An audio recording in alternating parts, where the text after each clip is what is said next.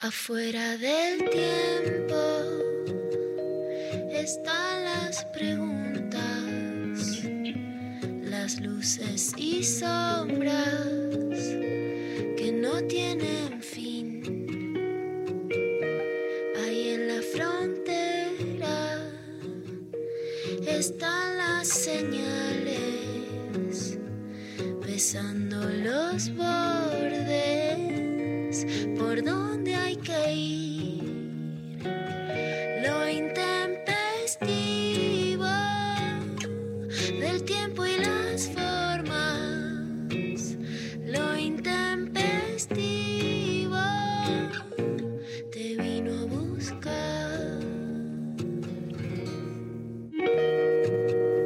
encanta la, consigna de hoy porque, por un lado, porque se viene Semana Santa y es como, viste, ayer hablaba con mi hijo como que no diferenciaba Navidad de Semana Santa, que le daba un poco todo lo mismo. Sí entendía que eran como fiestas religiosas, no entendía bien qué estaba diciendo con eso y cuándo nació Jesús, cuándo murió, viste, como toda esa voltoreta. Después tuve ahí como, no me acuerdo, un diálogo este, donde aparecía esta idea de que, bueno, todavía en un país laico, moderno, este, festeja, en realidad más que festeja, tiene como días feriados una festividad religiosa, ¿no? Este, no es casual que haya tanta insistencia en, en, muchos sectores por terminar de ir a fondo con la separación entre, entre la iglesia y el Estado, pero digo, más allá de la cuestión institucional, hay una cuestión, si querés, como más, más estructural, que tiene que ver con, hay una mayoría religiosa que de algún modo también, este, no es que se instala o se impone porque el Estado toma esas fechas, yo diría al revés, que es tratar de entender eh, las raíces profundamente religiosas de los estados laicos. O sea, hay algo religioso todavía en juego, cuya manifestación por ahí más evidente es que festejamos la Navidad o la Semana Santa como feriado, pero que tiene que ver también con otras cosas, con ver hasta qué punto todavía seguimos siendo religiosos sin darnos cuenta. Porque esta es una boludez, digo, este, eh, uno dice, bueno, este, no sé, soy ateo, pero este, el feriado de Semana Santa me chupa un huevo, tipo, no, no es que condiciona mi fe. Es cierto, pero de algún modo habituás una costumbre, una naturalidad, una normalidad de tu vida a partir de esa fecha. Entonces te toca de algún modo. Ahora, me preocupan más esos lugares donde lo religioso sigue teniendo vigencia y uno cree que no. Y estaría bueno ahí hurgar. Yo creo que hay algo en el vínculo, por ejemplo.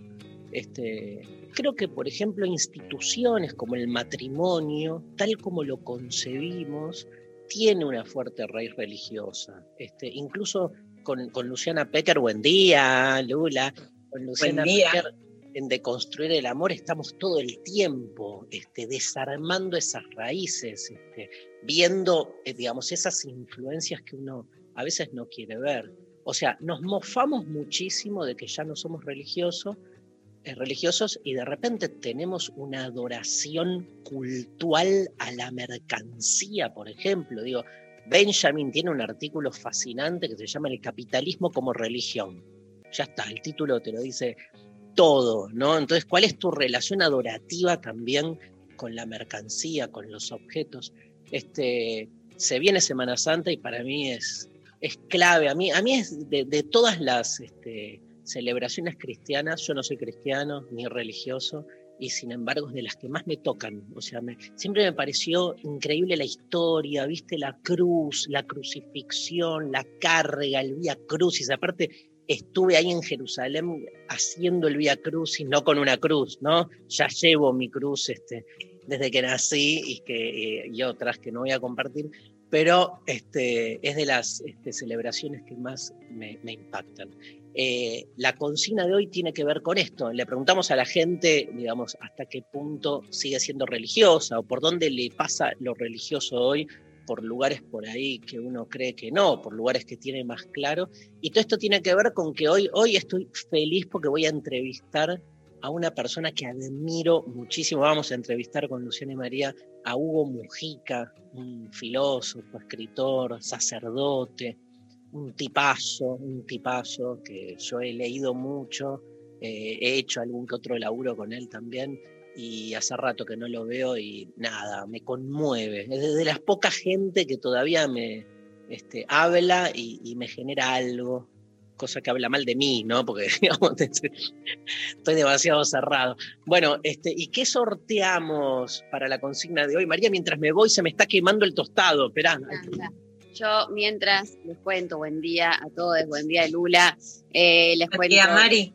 que nos pueden responder la consigna de hoy, en qué momento se sienten religiosos al 11 39 39 88 88 o a través de las redes sociales arroba lo intempestivo en Twitter, Instagram y Facebook y participan por dos cosas. Por un lado, el primer sorteo es una vacante para el curso virtual a cargo de Hugo Mujica llamado La Odisea de la Identidad, que comienza el 8 de abril a las 20 horas y son seis clases en vivo. Son encuentros que buscan hacer un recorrido para mostrar cómo a través de la historia fuimos configurando esos hitos que asumimos como nuestra identidad. Por otro lado, Un curso Cursazo. de seis clases. Después de escucharlo Hugo Mujica hoy, van a decir, quiero hacer este curso, así que ni lo duden, lo necesito. Por otro lado, el segundo sorteo es un ejemplar del libro La palabra inicial, la mitología del poeta en la obra de Heidegger, con una escritura que recorre y traza la vecindad entre la prosa y la poesía. Hugo Mujica nos traduce poéticamente a Heidegger, logra traerlo a un lenguaje donde aquello de lo que se habla no solo se nombra, sino que además está, se hace presente, acontece.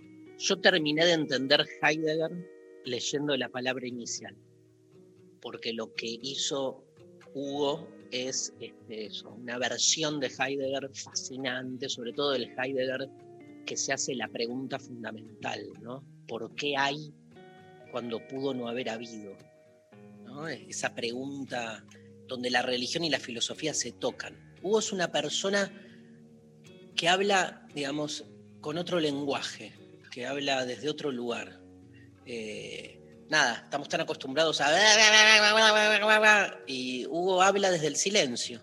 De hecho, bueno, es famosa la anécdota de su vida que estuvo siete años en silencio este, en un convento este, y que recién cuando salió de ahí decidió que el único sentido del decir era la poesía y se puso a escribir poesía. Tiene una historia, Hugo, este, estuvo con Allen Ginsberg, con William Burroughs, pasó por los beatniks, fue Hare Krishna este, y estudió, terminó siendo sacerdote y hasta da misa, digamos, este, y escribe poesía. Un tipo, un referente, este, y tenemos todo este sorteo para hoy. ¿En qué vos, María Stanriver, que sos lo menos religioso del planeta, seguís siendo religiosa o crees que seguís siendo religiosa? Cuando, cuando estoy esperando los eh, resultados de, De los exámenes. exámenes, o, que, o que me asignen el docente que me va a tomar el, el examen, así. Que te Esos momentos. ahí te Rezo. rezás, pero qué? Para como, por favor, por favor, que me, me vaya bien. No, también cuando hay alguien enfermo, rezás. rezo. Sí. Le rezo a, cualquier, a lo que sea todo.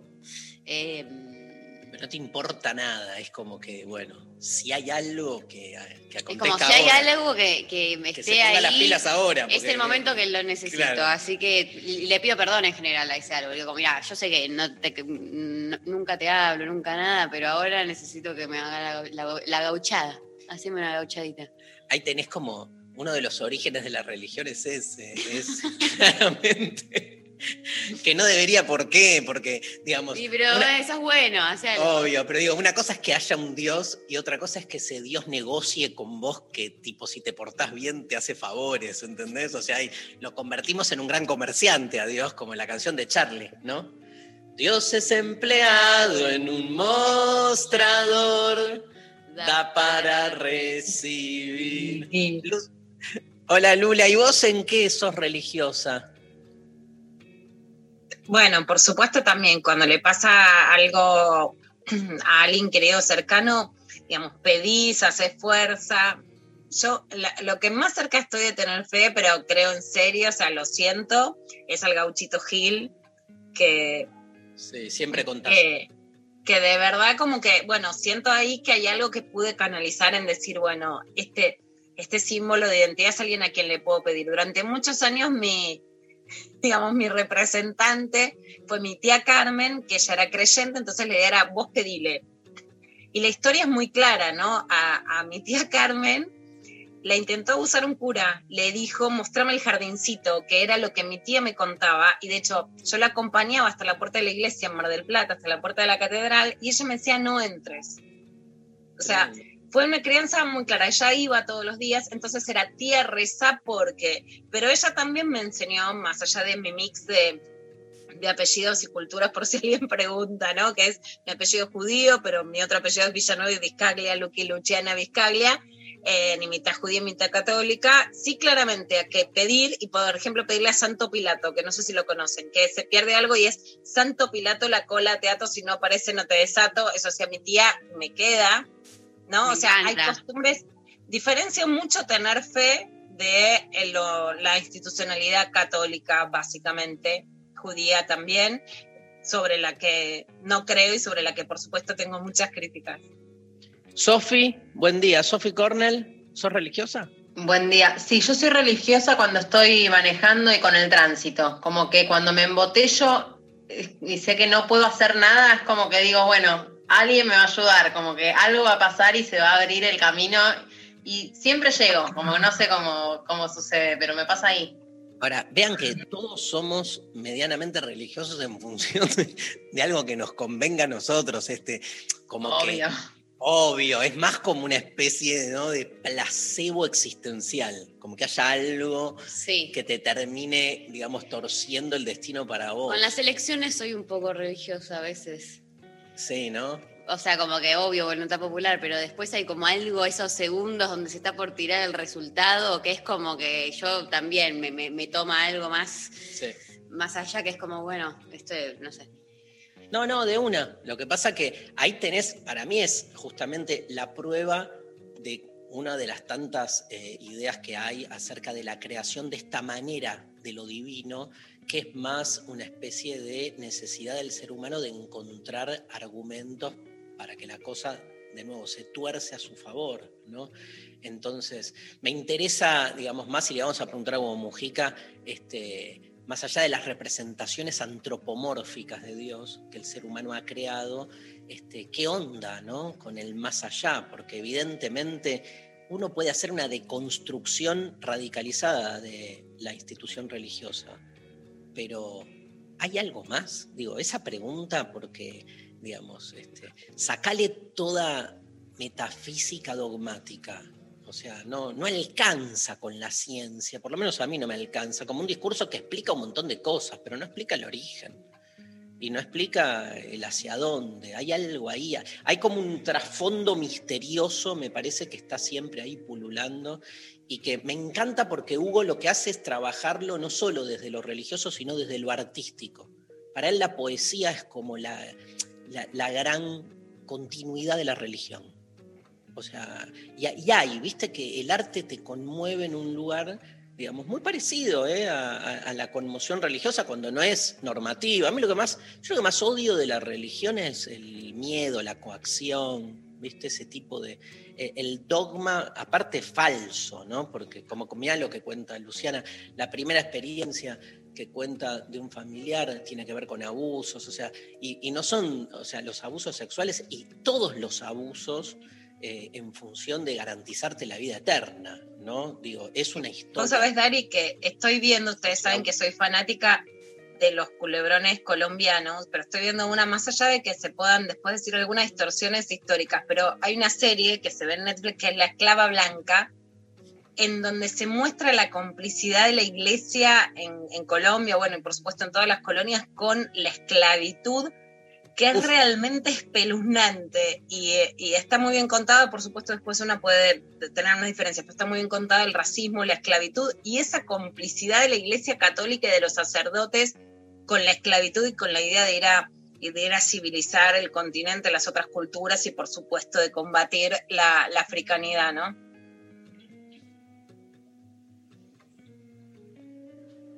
Tremendo. Ahí Bueno, creo, ahí Dari te contaba de esta serie que realmente, viste, hay cosas que una sabe, pero que están tan fuertemente descritas y tan Latinoamérica, ese, ese rol de la iglesia de cómplice de la esclavitud que es realmente impactante. Bueno, te- programón, se me cortó un toquecito, sí. Este programón. Hoy este, tenemos una clavada de noticias enorme. Este, y bueno, están llegando mensajes, ¿no, Pablo? Ya al 11 39 39 88 88.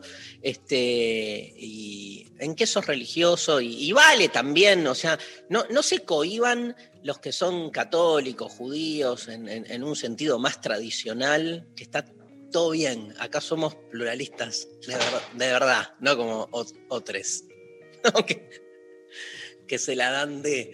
Este, y, y bueno, nada, con, a, mí, realmente este, la historia, voy, a, voy a preguntarle mucho a Hugo, la historia de Semana Santa me parece fascinante por un montón de motivos. Digo, no puedo creer además que la religión más importante, la más mayoritaria, este, surja a partir de esto, ¿no? De la muerte de alguien, pero de la muerte más violenta y que además, Lula, el símbolo de la cruz, ¿entendés? Como que la simbología está directamente ligada no solo a una muerte, sino una muerte violenta, ¿entendés? Y todo el mundo luce la cruz de ese modo, este, ¿no? Como queriendo este, sentirse parte de qué, de un legado de qué, ¿no? Este, tremendo lo que también ha implicado en términos, este, digamos, de, las narrativas que nos contamos de nuestra identidad.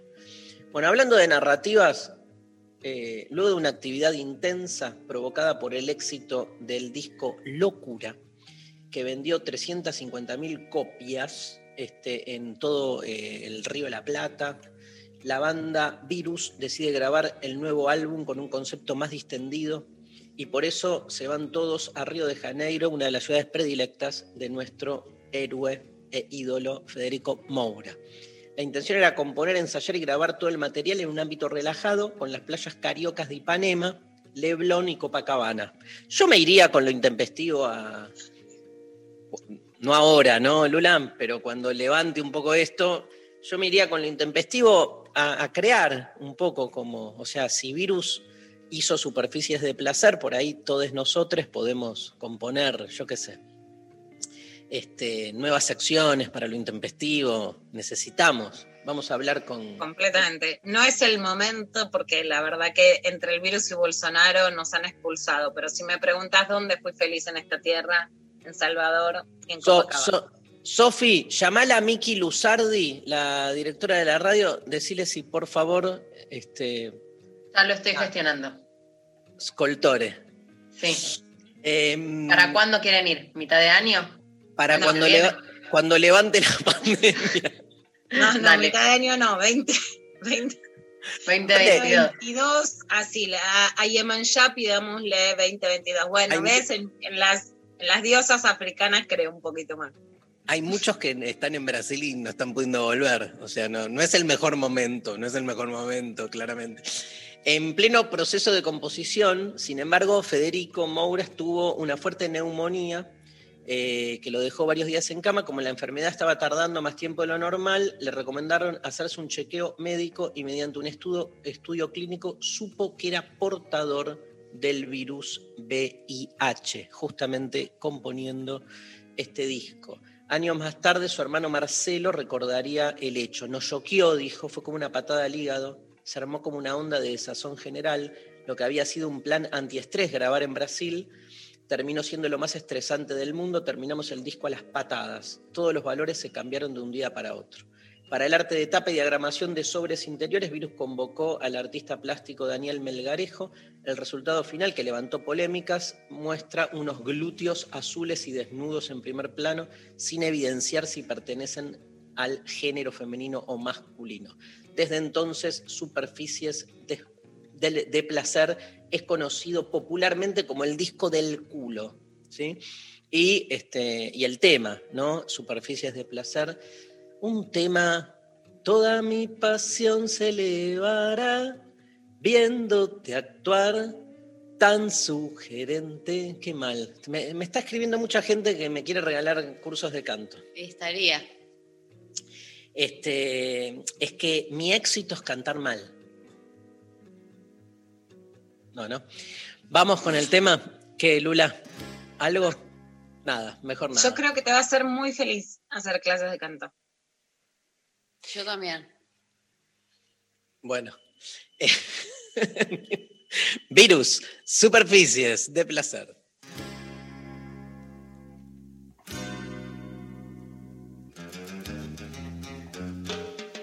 Toda mi pasión se elevará viéndote actuar tan sugerente. Lejos de sufrir mi soledad, uso mi flash, capto impresiones. Me adueño así, superficies de placer dejo crecer mi tremenda timidez. Pozo entregándote al sol, dándote un rol ambivalente. Puedo espiar sin discreción como un guayer en vacaciones. me adueño así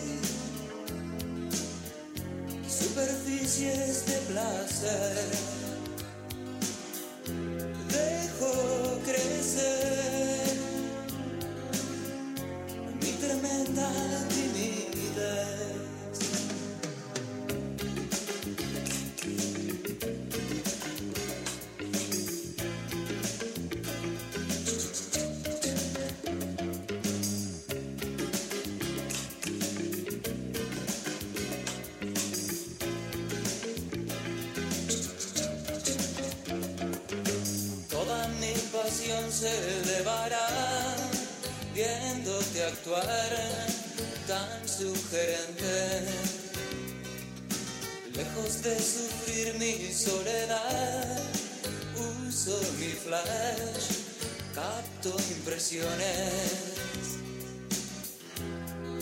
Me adueño así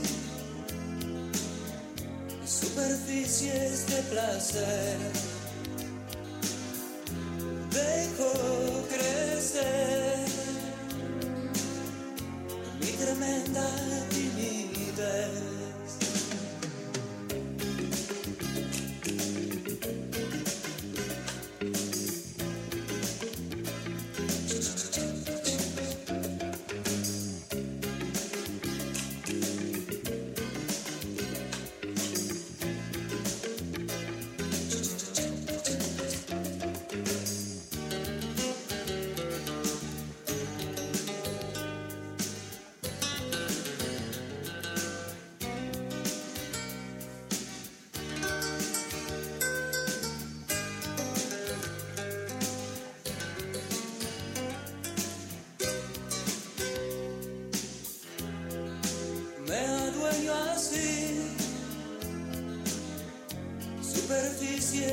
placer.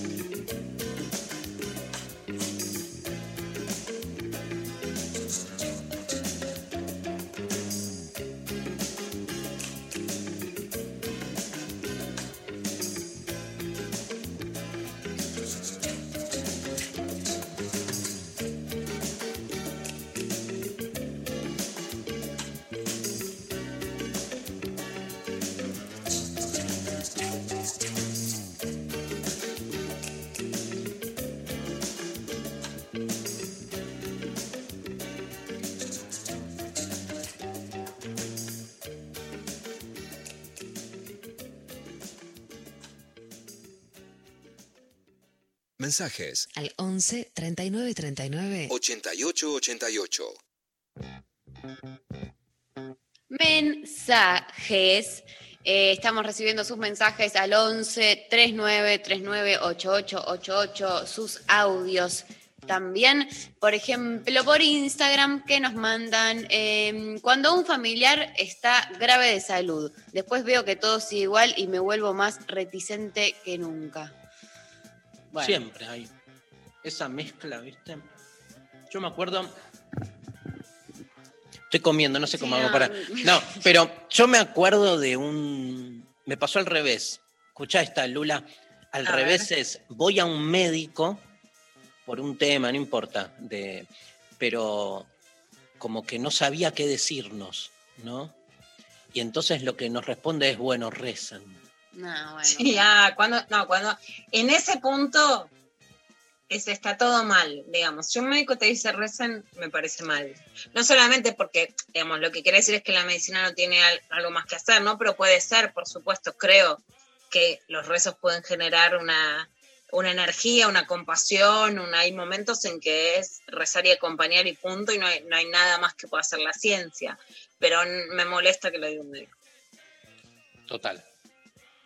Marty dice, cuando escucho un ruido a la noche, dice que se siente eh, su momento religioso. ¿Pero qué? Como que porque tenés miedo y pedís que Dios te Y- cuide. sí, o- O porque, Ah. pensá- o porque pensás que puede haber una presencia sobrenatural en tu casa, No, no, tipo espíritus, fantasmas. o las dos. Eh, Tipo espíritu con tierra, dale. Los espíritus de los pibechorros. Y eh, decir, no, que no me agarre, que no sea nadie. Espíritu. Viste que la palabra Arriba las manos. Arriba la mano, vamos la guacha con los espíritus. Creí que hablabas de la mano sangrienta. ¿Conoces? Ay, no, no, me había olvidado eso. El mejor chiste de la historia de los chistes infantiles. Traumada con Se ese le chiste. ilumina la cara. Se le... Sos Jaimito, no sos, sos filosofía Jaimito, vamos a ponerte. Contanos. Ahora, ahora contalo.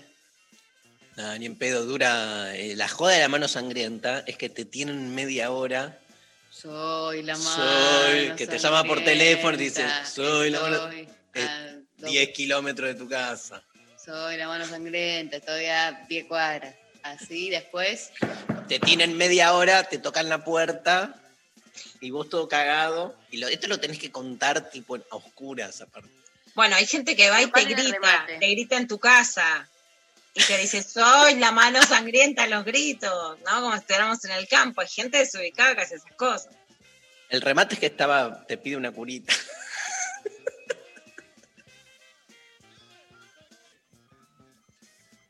Dios mío. ¡Dios mío! ¡Dios mío! ¡Es Dios mío. religiosa! ¡Dice Dios mío! Un gran libro, vamos a decir que después, bueno, muchas y muchos se han vuelto críticos, pero uno de los mejores libros que leí en mi vida se llamaba Dios mío, de Martín Caparrós, sobre Sai Baba y la India, que el año pasado también un exitazo editorial de Juan Esclar, que lo entrevistamos el año pasado, eh, Nunca llegué a la India también, un gran, dos grandes libros de reflexión sobre religión y espiritualidad, muy buenos. Brenda dice, soy atea, pero me la paso diciendo, ay, por Dios. Bueno, es de, de mi team. Eh, hace poco había leído un tuit que algo, algo, no me acuerdo, ya tengo mucha información en la cabeza, pero que era como que alguien diciendo, seguro somos más les, les que no creemos en Dios y decimos, ay, Dios mío, que como los creyentes, que, bueno, no importa. También, lo Eh, digo mucho en portugués, me sale, ¿no? Como, ay, Deus.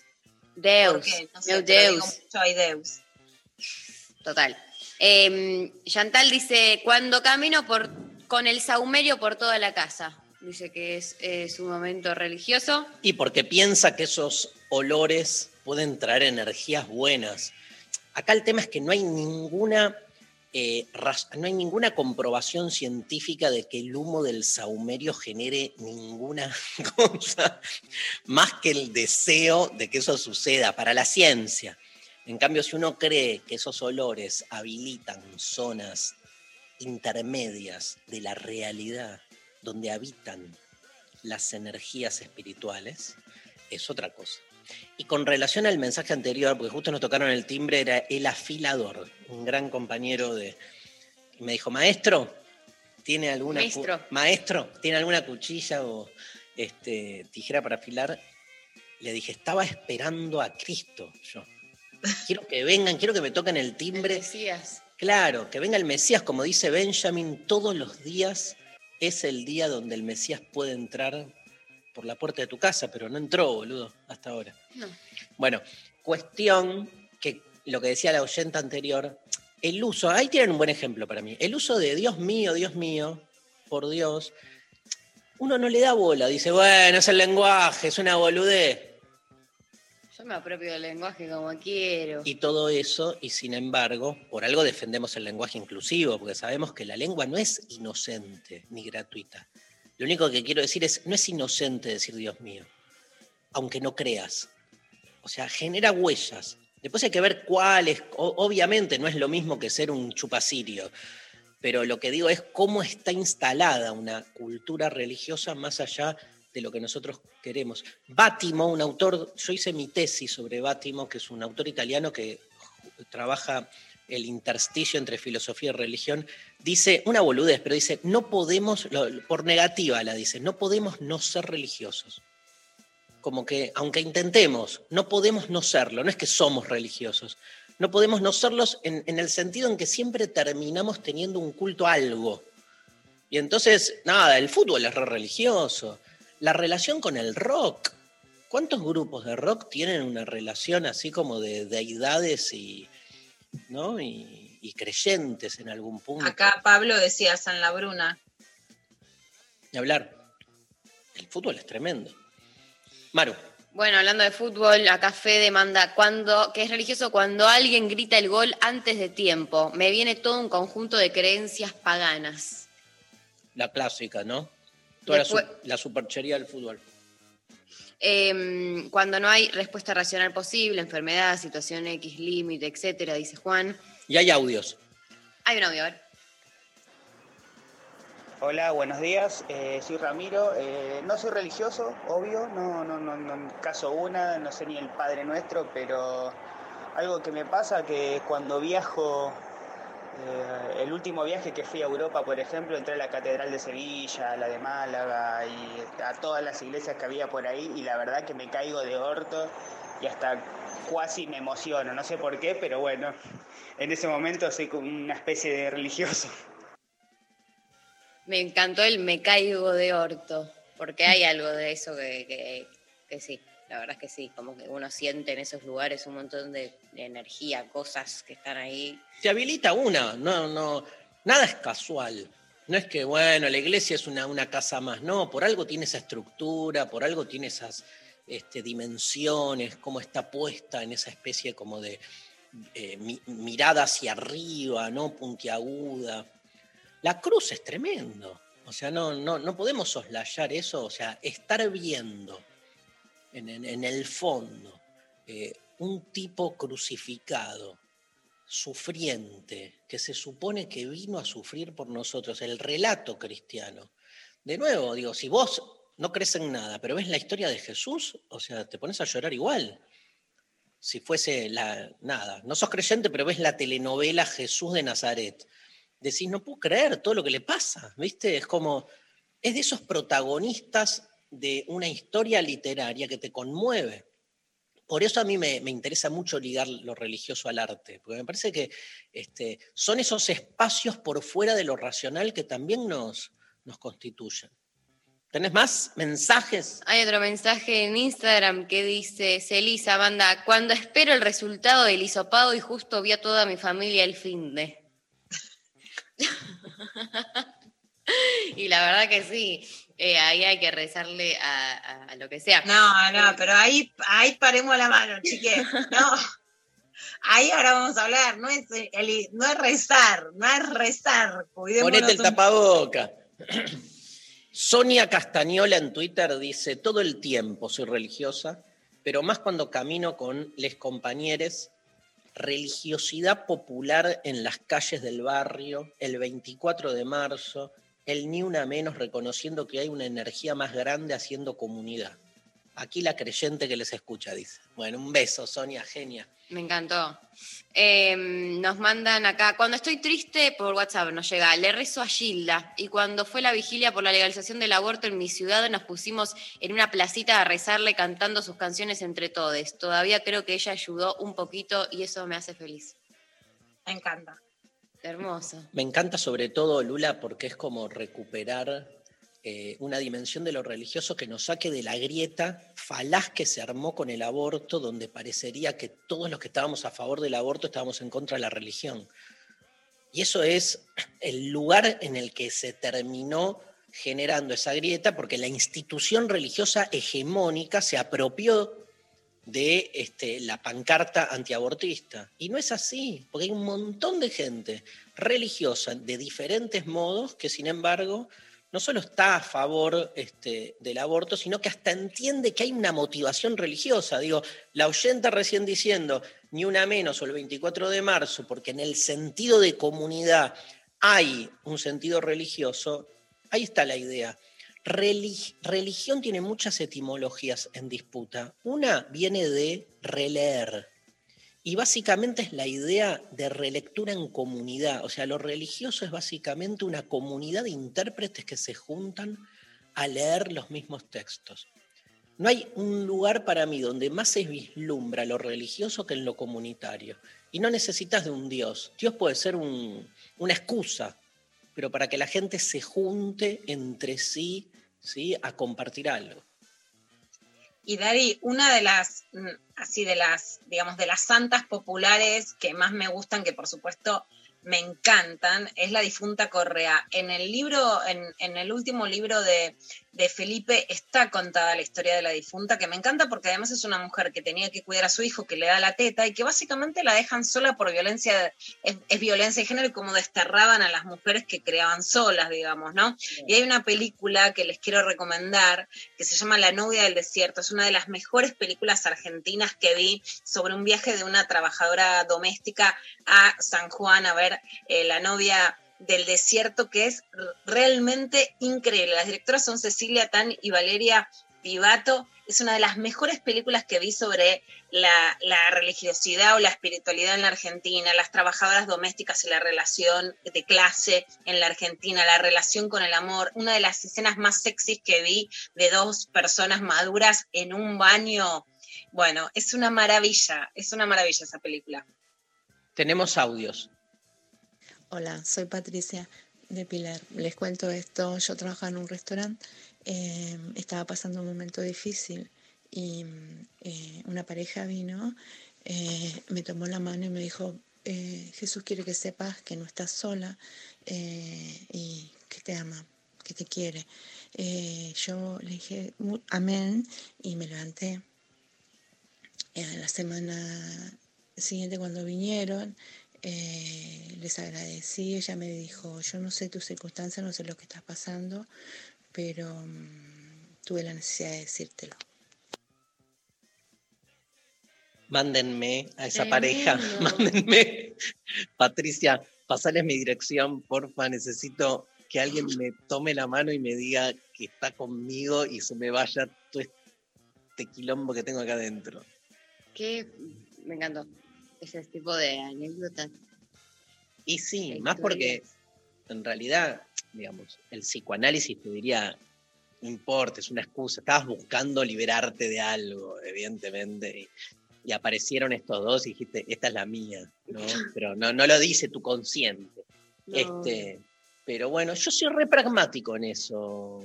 Este, soy re pragmático. Si a alguien le hace bien, ¿viste? Eh, Mi límite es la violencia y cuando es muy evidente el abuso, ¿viste? O la, como el aprovechamiento de la debilidad del otro, de la vulnerabilidad, ¿viste? Pero después, si alguien quiere creer, este, ahí me parece que hay, hay, como eh, una pluralidad de instancias con la que yo no me metería, este, porque además el otro es más feliz. ¿Qué quiere que le diga? Lo envidio en algún punto. Ojalá, ojalá yo pudiera creer un poco más. No puedo, no es que no quiero, no puedo, intento, pero no puedo, ¿viste? Por algo me deslumbran todos estos relatos. Evidentemente lo estoy buscando, pero no, no lo encuentro. Igual, y lo dejo para el próximo de Construir el Amor, la peor de las religiones es la religión del amor, lejos. La peor. La peor, del amor como religión, en realidad, con todo lo que implica, ¿no? Con sus iglesias, sus navidades, este, sus ritos. Bueno, vamos a escuchar un tema que se viene una clavada de noticias que de religioso no tiene nada, me parece. Este, estuve viendo. Eh, el mejor disco de Beck, ¿no? Pablo González. O de ley, sí, de los mejores. 1996, en esta mezcla instrumental de samplers, Beck canta letras oblicuas sobre el robo de besos de las caras leprosas, descuentos en orgías y árboles del hombre de la basura. La letra de la canción está llena de poesía y atajos mentales, nos dice Pablo González. Beck habló sobre el significado de este temazo, The Bill's Haircut. Hablando del diablo y de la religión, en algunas ocasiones en una entrevista afirmó que era una metáfora muy simplista, en realidad, para un corte de pelo del diablo. Escuchamos Beck, The Bill's Haircut. Temperatures dropping at the rotten oasis, stealing kisses from the leprous faces.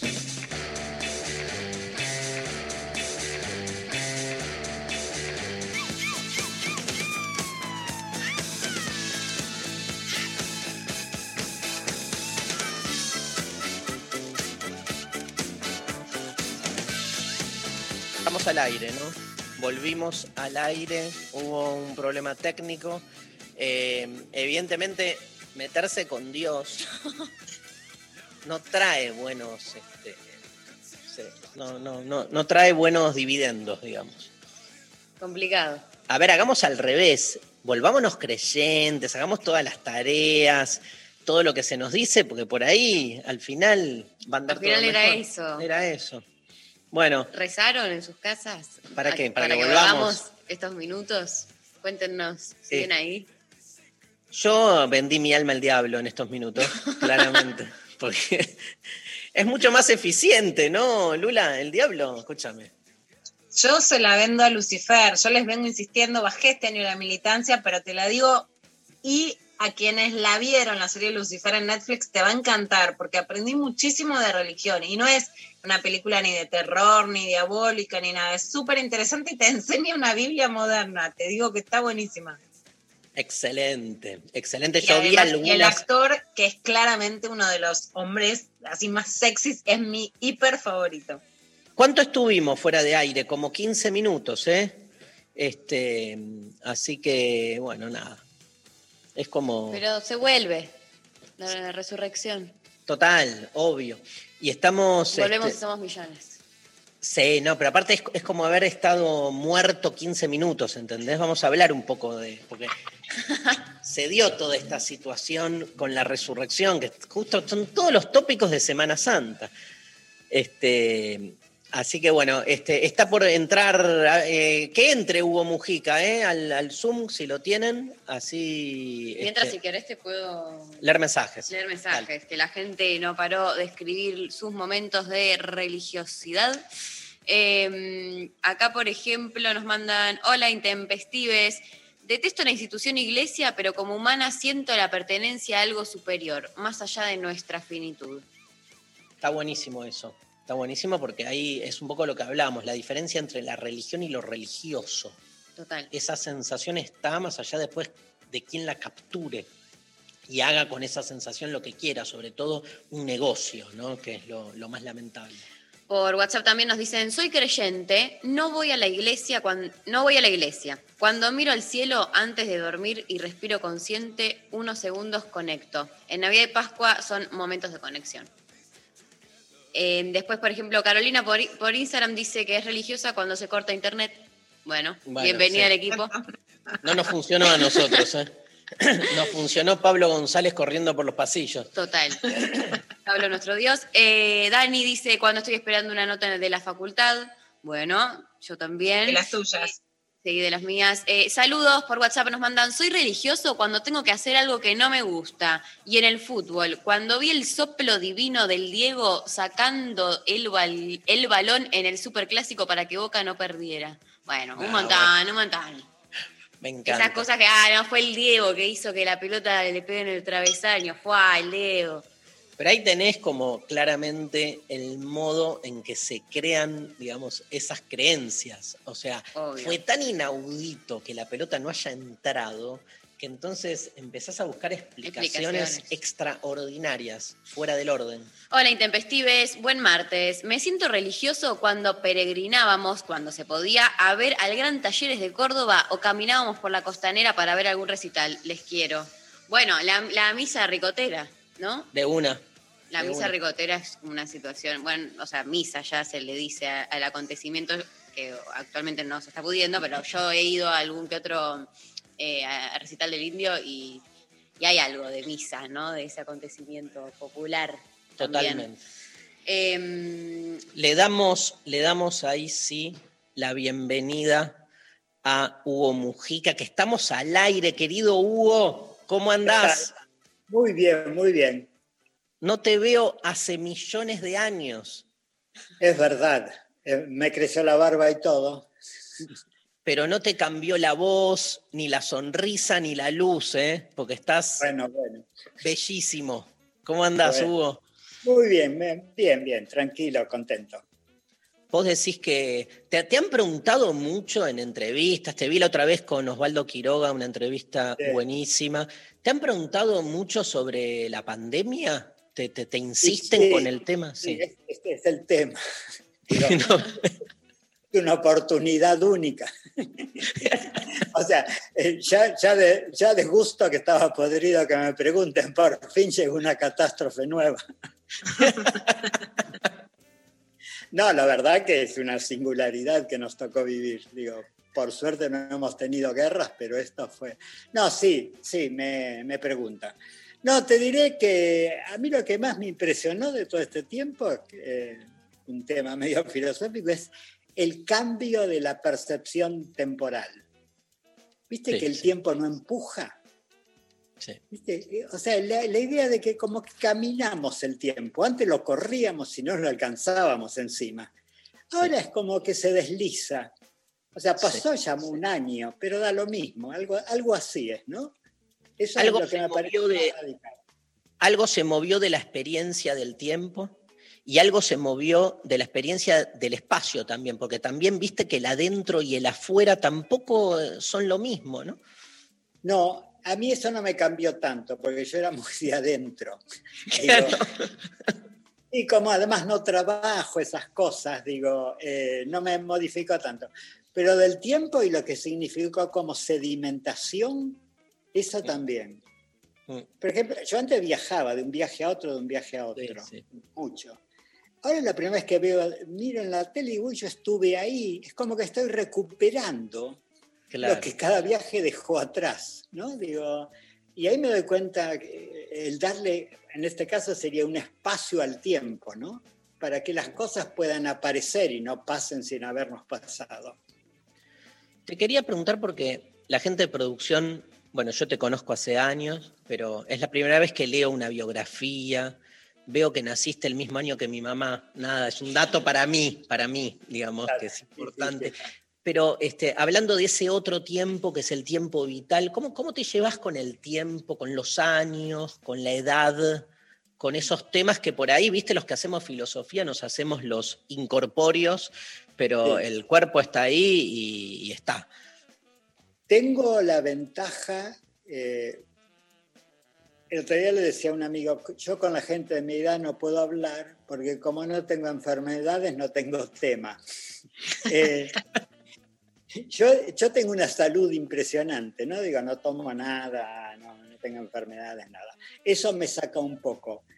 Pero eh, camino todos los días dos horas, hago yoga, yo tengo un cuerpo, pero mentalmente es otra cosa. Mentalmente vas tomando, yo diría como una distancia, y hacia atrás las cosas van tomando como formas, ¿no? como etapas. O sea, podés ver etapas enteras, podés ver formas. Yo creo que, que empezás a... Y tenés un desapego. Yo sé que para vos la muerte es un terror, ¿no? Eh, Todavía sí. te digo, el otro día yo miré que era, no sé en qué artículos salían los que habían muerto en el 2020, en el 2020 viste que salen todos los Sí. famosos. Y todos morían casi 100 años. Y a mí me agarró como una pesadumbre. Ay, todavía me falta tanto. Porque también te vas desapegando en el sentido, bueno, ¿cuántos kilos más de fideo voy a comer? ¿Cuánto? Viste como antes cuando uno tenía que leer todos los libros y después aprendió que daba lo mismo, o sea, con leer dos o tres. Bueno, y también la vida te va, yo creo que la vida te va desapegando también, ¿no? Yo tengo un poema que tengo la imagen de, digo, cómo se inclinan los ancianos para hacer menos leve la caída. Que Mm. Eso, ¿no? Que también el cuerpo te va avisando. Y si, si, o sea, yo nunca entendí mucho la neurosis de no querer morirse. Mm. O sea, eh, tan- siendo que es un dato tan contundente, ¿no? Es como el neurótico que dice 2 más 2 es 4, pero no lo aguanto. Es así. Eh, te digo que tengo, iba a decir la palabra que por ahí es medio pedante, pero serenidad con, Mm. con la idea de que esto se va redondeando, se va acabando y qué, qué bárbaro. Que no Pero ahí digo, pido- Hugo, una cosa es la muerte, la anticipación de la muerte. Otra cosa es la, ve- la vejez. Sí, bueno, Eh, yo no la percibo. Yo tengo 79 años. Digo, eh, para tu hija soy un viejo. A vos Sí. te mato. Eh, pero eh, yo no la percibo. Hago el ejercicio porque muchas veces, digo, están viendo a un viejo. Porque por, por dentro es otra edad la que uno va teniendo. Cada uno en su edad tiene otra edad. ¿No? Digo, no sé de qué se va haciendo esa auto, esa autoimagen de uno. Pero yo jamás, digo, o sea, yo miro a veces la gente sentada, los viejos, y tengo que acordarme que yo, si me están mirando, soy así. Antes me pasaba a veces cuando subía, subía al subte y miraba las caras y decía, ay, están todos deprimidos, qué triste. Y después yo decía, y me miraba en el vídeo y decía, bueno, si me miran a mí también. ¿no? O sea, uno vive desde adentro, de algún, desde algo que se construyó de alguna forma. Te quería, Pero te digo que lo- yo diría que cuando empecé a sentir esa idea de que, bueno, empezaba a tener edad, empecé a tener, yo diría la palabra sería como ternura hacia el viejo que nacía en mí. Algo así era lo, lo que Claro. empecé a sentir. Estaba bien, digo, tampoco ba- basta de bailar. No, obvio, eh, igual vale decir la perogrullada de que no pareces, digamos. Claro. Es, es Eh, cierto. eso. No es que te vende Sí, también 79 cuando, años. Cuando yo cumplí 50 años, estaba Curopadua, el fotógrafo, me Sí. hizo una fiesta increíble, donde estaba todo Buenos Aires. Todo el mundo decía, no pareces. Y a mí me molestaba. Yo, decía, yo me rompí algo para llegar a esta edad. ¿Cómo que no parezco? ¿Cómo que, que me disculpan por tener 50 años? Porque hay como una disculpa, ¿viste? En el no Sí, sí. pareces. Sí, sí. No sos joven. Hablando de la juventud, vi en tu biografía todo el, el- el derrotero, si se me permite el término, digamos, este, los recorridos, casi una odisea en el sentido, digamos, homérico, de ir este, con distintas experiencias.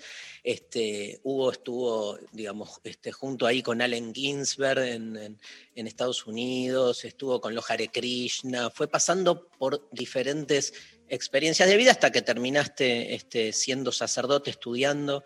Este, eh, pero mi pregunta es esa, ¿por, por qué, digamos, ha- hay alguna racionalidad, sé que no te gusta mucho la palabra, pero hay alguna racionalidad que haya hecho que terminaras como que la, casi la, la- la síntesis dialéctica de todo tu recorrido haya sido la decisión de ser sacerdote? No. Eh, por empezar, que no es la final. En algún lugar de mi cabeza, después de haber aprendido varias veces que yo creí que ya mi vida era eso, y después salir de eso, en algún lugar de mi cabeza sigo dándole la posibilidad a la vida que me haga Ok. partícipe de otra forma. Hermoso. Entonces no, no lo encuentro como final. Eh, no, no, para nada. Eh, Viste que la dialéctica es imaginaria, como el Sí. resto de la existencia. Después la ata uno. Sí. Eh, no, yo salí del monasterio, o sea, creo que le, o sea, yo siempre pienso que nací cuatro veces por ahora. O sea, cuando viví en Buenos Aires, a los tres años era obrero, tuve toda una vida así del mundo obrero, qué sé yo. Cuando zafé y me fui para Estados Unidos, ahí tuve que nacer de nuevo, ya no era el nacimiento y la lengua que me dieron, sino el tener que hacerme yo cargo de mi vida y conquistar otra lengua. Yo no sabía inglés, ¿no? Para mí fue importante eso. Claro. Ese fue mi segundo nacer. Cuando me fui al monasterio, fue aprender otro lenguaje, que fue eh, los años de silencio. Y también fue nacer a la escritura y a nacer a eso que llamamos la trascendencia. Y después fue salir y en realidad yo sentí que el canal que me daba la posibilidad de expresar lo que yo había conocido de alguna forma en el silencio de la vida monástica era el sacerdocio, y ahí me mandé. Soy un sacerdote singular, Mm. como casi todas las demás áreas, ¿no? Yo voy a, mi- voy a la parroquia los domingos, celebro misa y no tengo vida parroquial, porque en realidad nunca la había tenido. Yo vengo de familia anarquista, así que eh, no conocí lo religioso hasta, hasta Grande. 30 años. Sí. Eh, entonces nunca fui afín tampoco con, con eso, ¿no? Pero no, no, no creo que sea dialéctico. Yo creo que la vida es de carambolas más bien, ¿no? Em, se viene, digamos, la Semana Santa y, digamos, quiero Perdón. ahí. Los Sí. católicos ya estamos en la Semana Santa. Ah, claro. Ya, Ya estamos están. en la Tener Ustedes empezaron antes y les va a terminar antes también. Lo- lo- los judíos no entendemos todavía. Seguimos esperando, ¿viste? Tenemos como. Sí, sí, y leemos todo al revés. No, pero escúchame, este, no, tengo una pregunta anterior, que es hablando justamente de, de la Grey, ¿no? Este, pensaba, viste, que lo difícil, acá le hemos hecho muchas veces entrevistas a peronistas, ¿no? Y una por comparar, una de las preguntas recurrentes es, ¿qué, qué afinidad encontrás con otros peronistas que son tan disímiles y tan distintos a vos? o sea, tengo la obligación de preguntarte, hay tanta diversidad en el cristianismo, este, ¿qué, qué, qué sentís ahí? Eh, ¿Hay una afinidad básica que vos decís, bueno, ¿Vos todos, decís el, el feligrés o los otros curas? todos, digamos, toda Ah. esa, esa pluralidad que hay donde tenés cristianos ultranacionalistas, Sí, sí, este, sí. nada, no, hay, hay, hay de todos. Y en determinadas épocas, yo diría que según el Papa también, agarran el micrófono uno u otros. Pero hay de todo. Eh, yo cuando celebras misa, la misa, por ejemplo, ahora con la cuestión del coronavirus, se da en la mano la hostia. Bueno, y está el que vienen y se arrodillan y te abren la boca así, desafiándote, que ellos no piensan profanar. Y yo, que puedo pues, estar callado, inmóvil por horas, me quedo mirando hasta que desisten y se paran. Pero hay incluso así enfrentamientos, ¿no? Así tácitos. Pero hay de todos. Yo te diría que eh, lo que más hay es últimamente, y creo que el cristianismo fue a parar ahí, para bien o para mal o mezclado, es, eh, es lo, la, cari- la caridad, ¿no? Yo, di- yo tengo la imagen esa de que si hoy una persona tiene una camisa que le sobra, va y la lleva a la parroquia para Caritas. Si busca, entre comillas, a Dios, va a una religión oriental. ¿no? ah, mira, O sea, lo que, lo que prevalece es eh, el semejante. Yo creo que estamos en una religión de hermanos, que ya no, no hacemos el link con el Padre, por así decirlo. Está buenísimo, pero ¿qué te pasa a vos con aquellos cristianos que están en las antípodas de tu interpretación de lo cristiano? No me interesa. Digo, no, no, no, no soy polémico.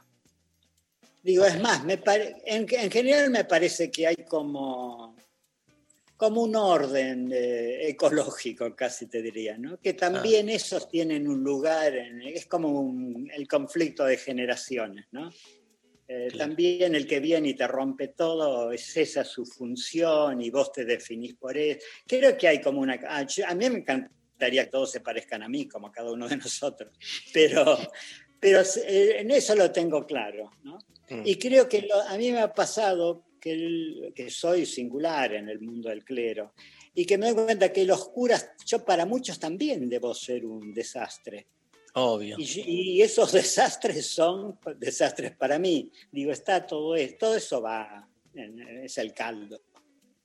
Te hago, te hago una pregunta en, en relación a esto que decías antes de, de- de cómo, digamos, se conectan más en ciertas prácticas que en la relación con el padre, ¿no? Eh, quiero ahondar ahí en, en una cuestión, si querés, más teológica, que es, digamos, eh, una pregunta a, mí me interpela desde siempre, que es eh, la tensión entre un mundo, y yo sé que a vos el tema te interesa, tecnocientífico cada vez más radicalizado, y la persistencia de lo religioso en el mundo de hoy. Digo, ¿se puede seguir siendo religioso en tiempos de WhatsApp, de este, Internet, con este, la intervención tecnológica tan este, abrupta que recibe la naturaleza y donde parecería que la mayoría, ¿no? La otra vez, este, haciendo medio un raconto, este, veía que muchos de los milagros que están descritos en los relatos testamentarios,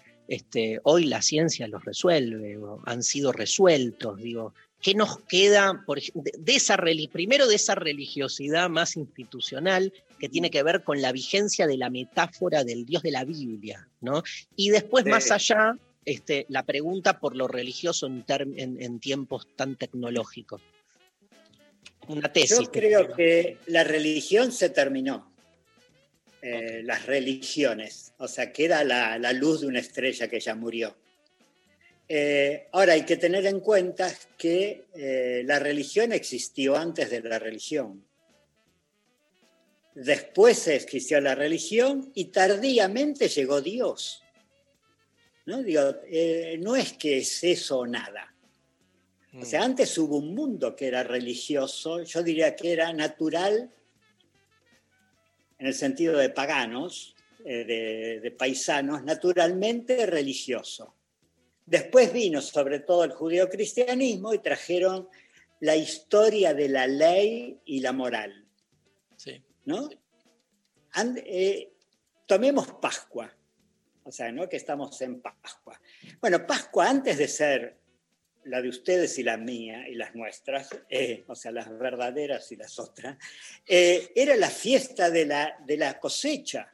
Era el Sí. día del año, el primer, eh, la primera luna después del solsticio de verano, donde primero la gente hacía unas grandes orgías, de lo cual queda el triste carnaval, porque había que disfrazarse de animal y todo, que era volver al caos, y cuando empezaba la cosecha que traía la vida nueva, porque se iba a comer, o sea, empezaba a brotar todo. Eso era la Pascua, eso era lo que se, se- se celebra, que la vida da, ¿no? Y que, y que da floreciendo. Después llegaron los judíos y dijeron, bueno, claro, ese día nosotros pasamos, no del hambre a- al comer, sino de la esclavitud a la libertad, el éxodo. Y nosotros dijimos, ese día murió Jesús. Entonces nosotros pasamos de la muerte a la vida. Pero, o sea, ese núcleo primero, que es el asombro de existir, yo creo que eso es lo religioso. Y después lo religioso, si querés, ultra, sería que eh, no vas a pasar, que también hay otras formas de seguir existiendo, ¿no? Pero ese Sí. núcleo yo creo que es inapagable, ¿no? El asombro de la existencia. Y que la ciencia explicará, pero la ciencia tiene, como el capitalismo, tiene un agujero negro, que es que no genera sentido. Mm. O sea, una Estoy explicación científica te explica por qué te morís, pero ¿para qué viviste? Eh, ahí estás solo. ¿Qué, ¿Qué pensás? Yo estoy convencido, tenés que hacer el juego de acordar conmigo, con la premisa, porque si no, no tiene sentido la Ya me pregunta.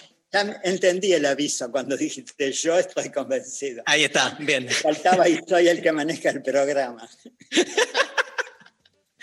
Pero estuve bien en avisarte. Sí, Em, sí, sí. Gracias por tratarme de estúpido. De estupefacto, de estudiante. Vos sabés que la raíz etimológica es la Sí. misma. Así que, Sí. No, esto estaba pensando. La ciencia y la tecnología en un momento resuelven la cuestión de la muerte. Sí. Ponele. Es posible. Sí, sí, sí. es más que posible. Este, ¿Dejamos de ser humanos? No, no creo. Eh, Yo creo que la, o sea, lo humano es lo que va siendo de nosotros, ¿no? Eh, no es que ya llegamos a lo que es ser humano, ¿no? Eh, Podríamos tomar a San Nietzsche, ¿no? Con el sobrehombre, otra cosa. Nosotros somos, o sea, si le preguntas a un tipo de hace mil años, nosotros ya no somos humanos para él, Claro. ¿no? No, además la tecnología, pensá que nosotros somos tecnología.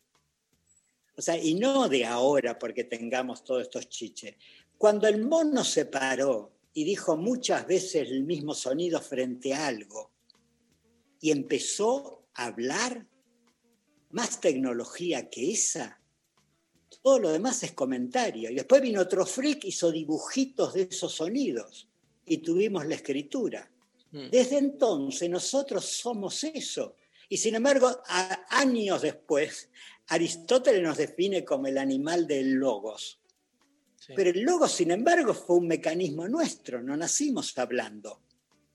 La sociedad Pero de- dio de- el lenguaje. ¿Dejar de morir no te parece ya como un golpe final? Vos, vos lo que no querés morir. Mira, si llega, a vos te llega tarde, falta todavía. Eh, sí, o sea, nosotros somos los mortales y los dioses los inmortales. Lo que pasa es que creo que hay una problemática, que vuelvo a lo del sentido. O sea, a mí con eso de que vivimos 100 años, me pregunto si, yo no sé cómo decirlo, pero ponele, si el cuerpo trae la, la capacidad de generar tanto sentido, o llega un momento donde la vida va a ser un aburrimiento absoluto. O sea, somos capaces de encantarnos Mm, o encantar la vida tanto un siglo entero.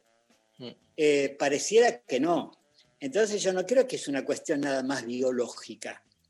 También está todo lo otro con lo que uno sostiene la biología, ¿no? Ahora- un ahora- encanto, ¿quién va a ir a trabajar? El encanto puede ser dar de comer a los hijos o puede ser, no sé, viajar, pero uno necesita ponerle, ponerle onda, por decirlo vulgarmente. Em, ahora te vamos a preguntar sobre eh, el curso que vas a empezar, la Odisea de, Sí. de la Identidad. Estamos sorteando uno entre todos nuestros oyentes. Este, no, no quería dejar pasar eh, justamente que se viene este, el jueves y el viernes santo. No, Sí. esta, esta- no, esta pregunta sobre la cruz, que siempre a mí me, me impactó, ¿no es, no es como mucho que haya sido la cruz el símbolo más importante de la cristiandad? Digo, que es todo lo. La cruz es la representación de una muerte cruenta, ¿no? Yo sé que hay muchas versiones alrededor de esa cruz, pero no, nada, podría haber sido otro el símbolo. Yo qué sé, la resurrección, no, la cruz. O sea, la gente tiene colgado en el cuello el símbolo de el- el- la, la muerte violenta más importante de nuestra literatura. si me de- me- Está bien, no te descuerda más, ya está, entendí. No me, cu- no me cuentes la película de terror, entendí. Eh, a ver, yo te diría que la serenidad ya la tenía el Buda.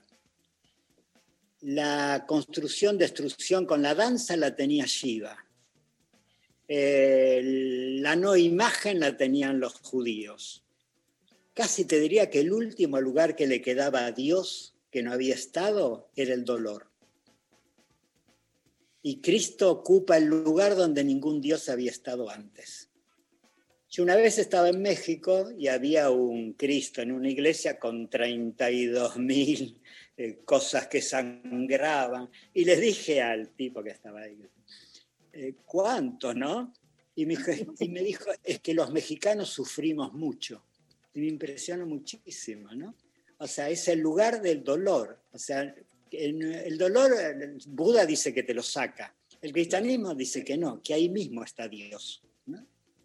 Para mí eso es muy serio, que, que haya ocupado el lugar que, que, que a nadie, que ninguno de nosotros, siendo Dios, hubiéramos elegido, ¿no?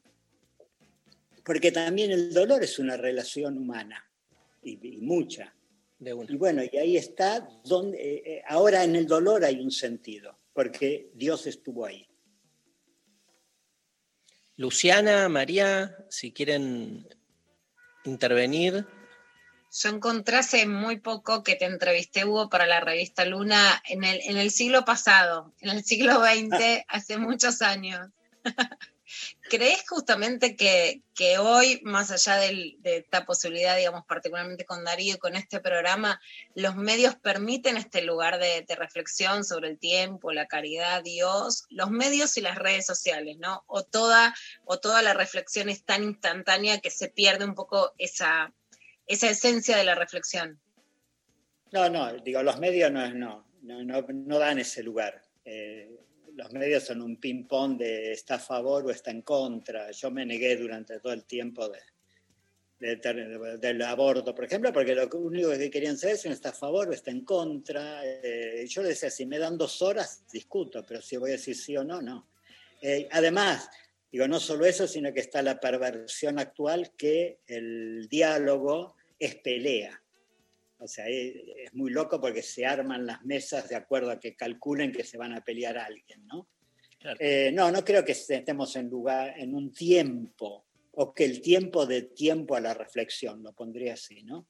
Creo que vivimos en lo que comentaba antes, en un tiempo que nos empuja y que pasa sin que nos pase. Por lo tanto, para que nos pase tenemos que apropiarnos haciéndolo de alguna forma un objeto de reflexión.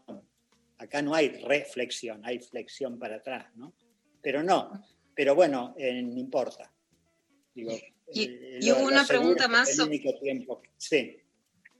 sobre el lugar de, de la iglesia y de Caritas, particularmente sobre la caridad. Me interesaba mucho eh, lo que decías. De hecho, en los 90, digamos, en la etapa del menemismo, el lugar de Caritas fue central, ¿no? Incluso frente en, el escenario político argentino, y el lugar de la iglesia como un lugar en donde la caridad tenía un sentido social muy profundo, eh, que yo creo que, que por lo menos para mí era, como vos decías, el lugar esperable de la iglesia frente a una pandemia, ¿no? Acompañar un dolor en momentos de velorio sin otras personas y la caridad.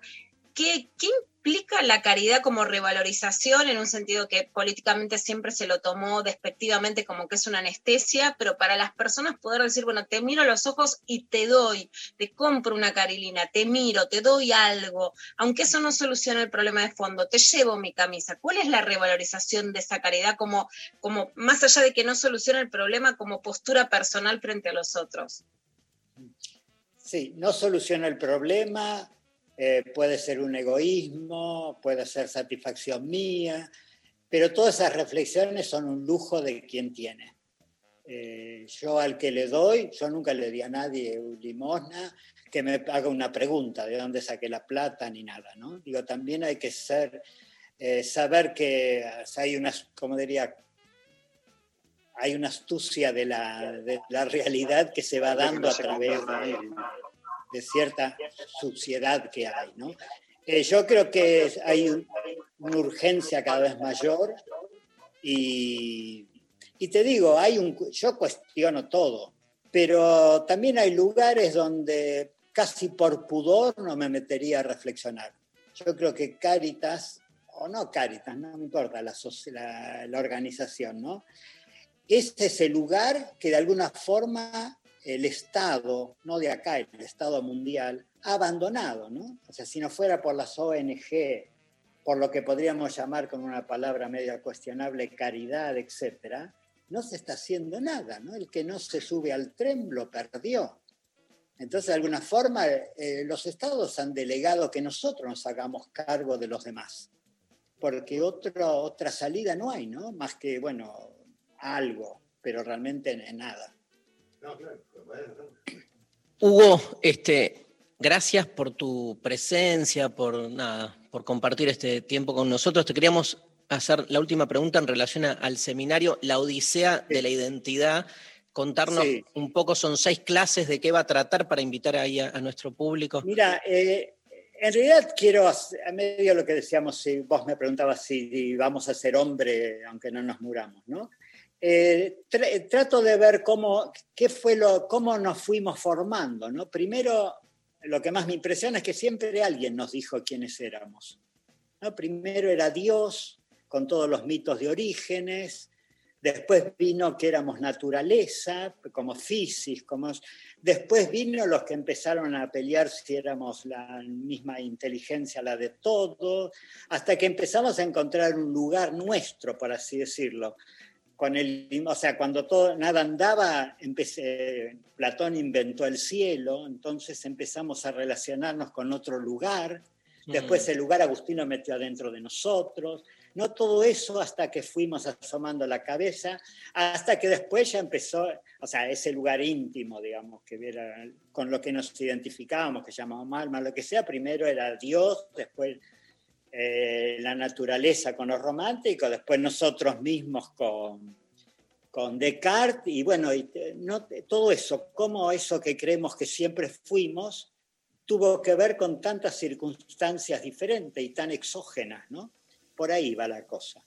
Bueno, invitamos a todos ahí en nuestras redes, estamos poniendo bien la data para que se sumen a, a tu seminario. Y bueno, hay una reedición de la palabra, la palabra inicial, ¿no? Este, sí, sí, sí, que yo les ofrecí que alguien se lo gane.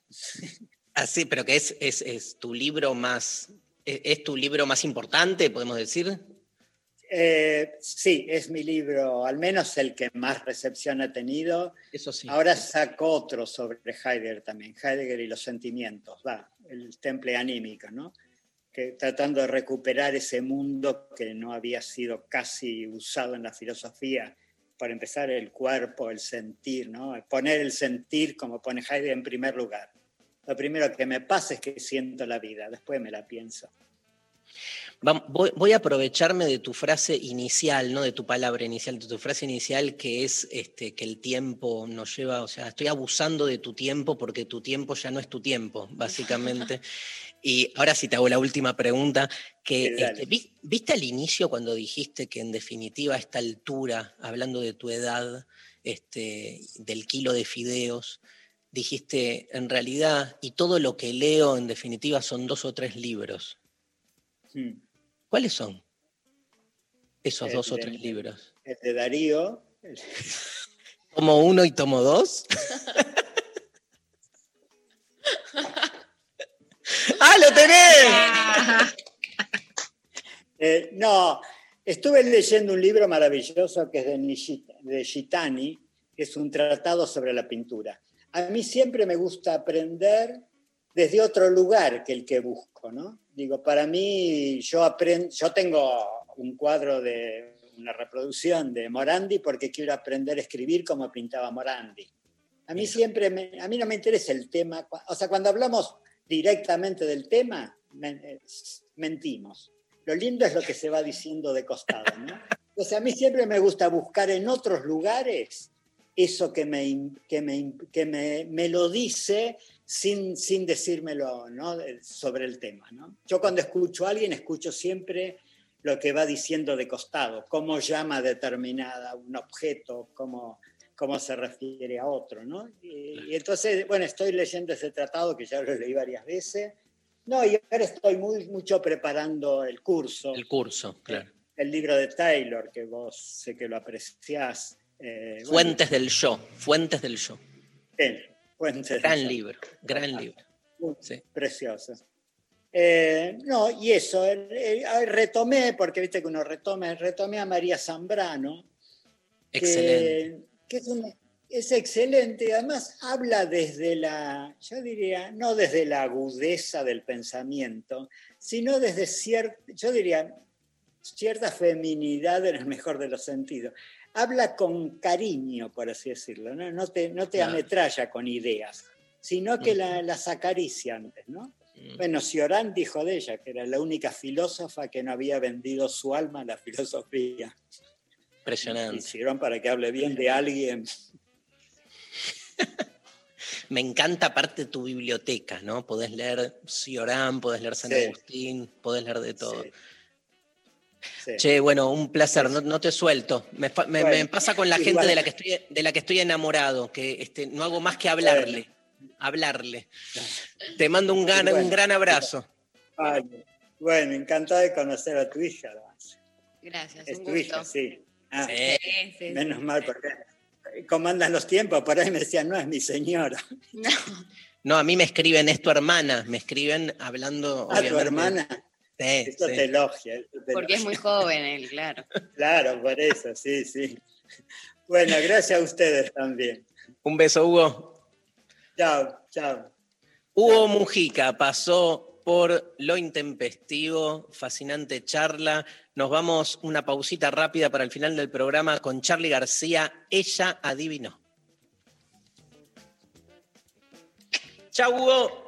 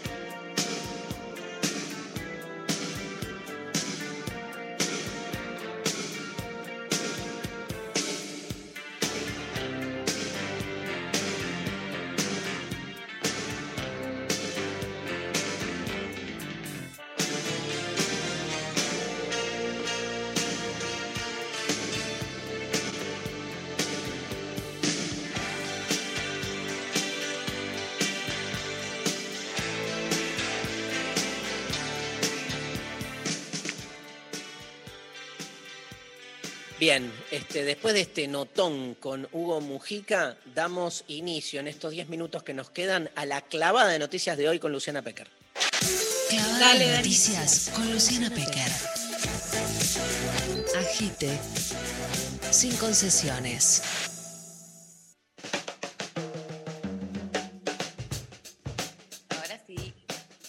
Ahora sí, ahí vamos, bueno, con un pantallazo. Viene la segunda ola, está circulando la cepa de Manaus y la de Gran Bretaña en Argentina. El gobierno está intentando esquivar restricciones más severas, pero sí va a poner, como explicábamos ayer, restricciones por jurisdicciones, se estudia restricciones horarias y se pide que suba el cuidado la población. Esto decía ayer la ministra de Salud, Carla Bisotti.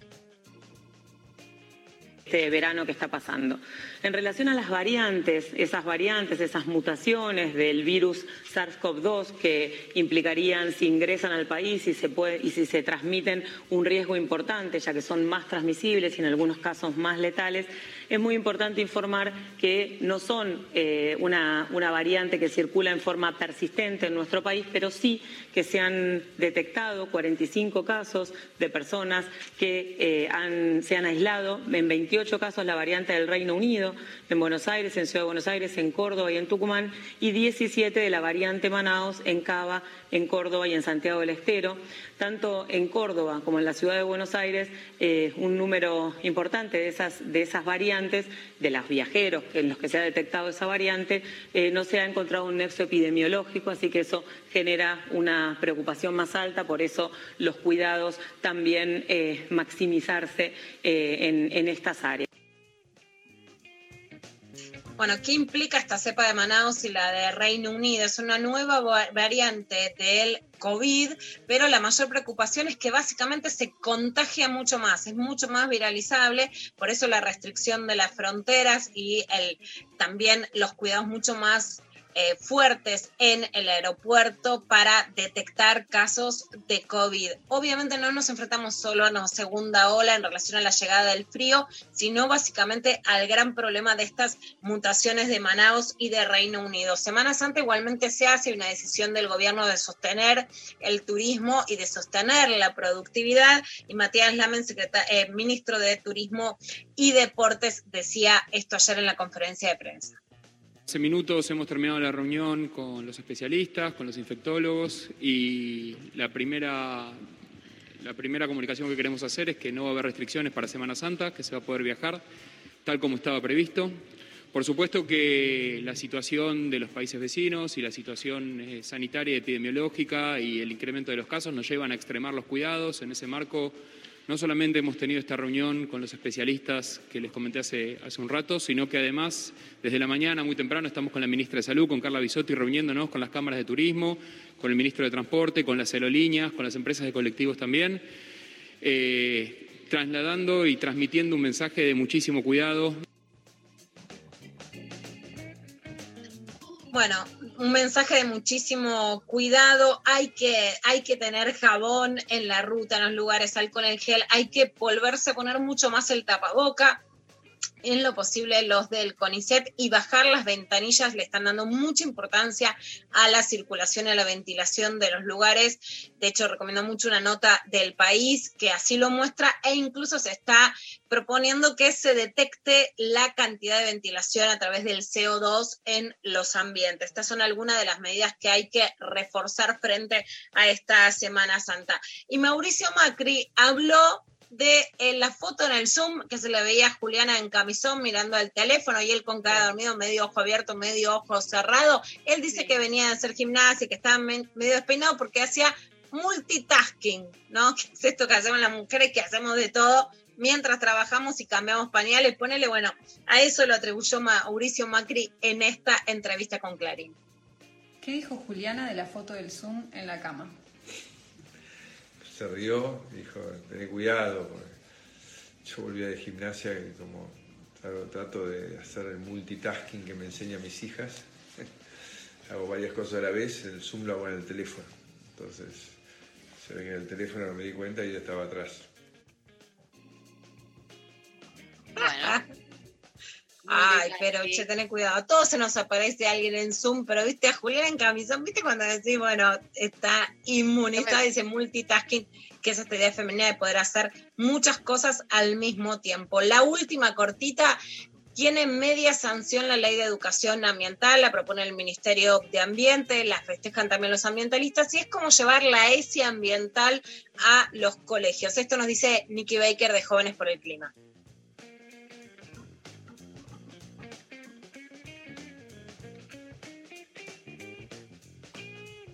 ¿El audio?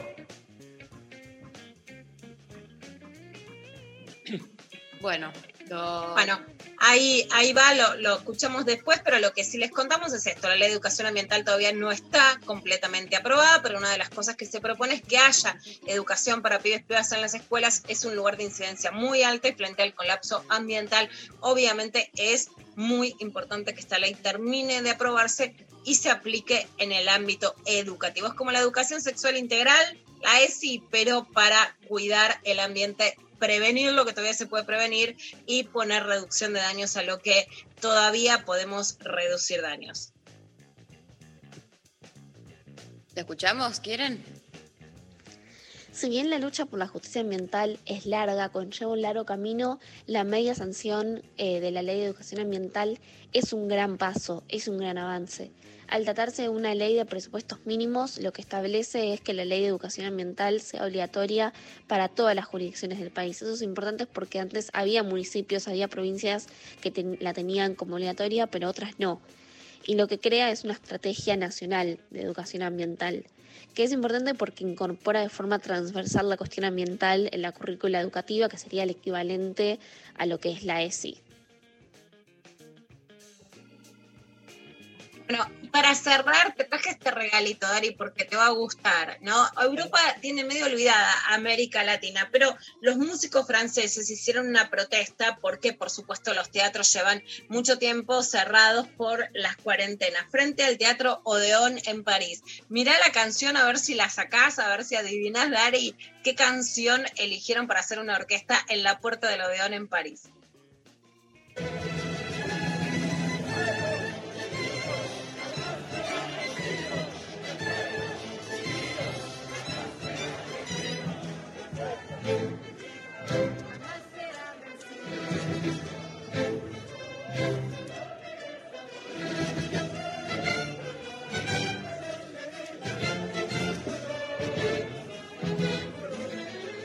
Excelente. Hermoso.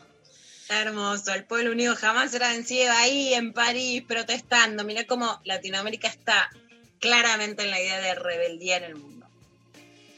Bueno, muy bien. Eh, hay ganadores, ganadores del día de hoy, de los sorteos de hoy. El libro eh, de Hugo va para Sonia, que nos escribió por Twitter y nos dijo todo el tiempo, pero más cuando camino con los compañeros, religiosidad popular en las calles del barrio, el 24M, ni una menos, reconociendo que hay una energía más grande haciendo comunidad. Aquí la creyente que les escucha. Por otro lado, el curso eh, lo gana un oyente que nos mandó por WhatsApp lo siguiente. Hola, no sé si es lo religioso, creo a lo trascendente en la dinámica de búsqueda de camino de encuentro. Yo más otro igual nosotros, seamos dos, tres, diez, un pueblo, la humanidad, el cosmos, eso es Dios y todos estamos en eso, en búsqueda del camino del encuentro. Abrazos eh, para Daniel, que ahí la producción ya se contacta y coordinan todo. Bueno, excelente programa que tuvo sus este, interrupciones, este, muy típico de, de esta Semana Santa, Obvio. que viene interrumpida con feriados. Así que bueno, nos vemos mañana. Mañana está Sol despeinada. Este, nada, yo agradecido y conmovido por la nota con Hugo Mujica, que es uno de mis referentes más importantes. Y mm, nos vamos eh, escuchando a ver qué cosa. Chau, Lula, te quiero. Ah, yo también. Sofi Cornell, Lali Rombolá, Pablo González. Gracias, Pablo. Transpiraste hoy, ¿eh? Transpiraste mucho. Un poquito de ejercicio nunca viene mal. Nunca viene mal, ¿no? Nos vamos con Vicentico. ¿Querés, querido Pablo? Bueno, solo un momento es el cuarto disco de estudio de Vicentico. Este, consultado sobre este tema, el artista dijo, explicar una canción es lo más difícil de todo, pero algo hice, por algo hice la canción porque no tenía modo de explicar lo que quería decir. Todo el disco ronda alrededor de alguna clase de preguntas sobre el minuto siguiente, alguna ruptura, algún final, alguna cosa que termina. Me interesó ese momento, ese vacío raro de qué está hecho, cómo es, dijo y aclaró que de todos modos no siento que sea una cosa oscura. Vicentico, solo un momento, nos vamos este, hasta mañana con lo intempestivo por la Nacional Rock. ¿Cuál es aquel camino que tengo que tomar? Si solo hay un destino al que puedo llegar.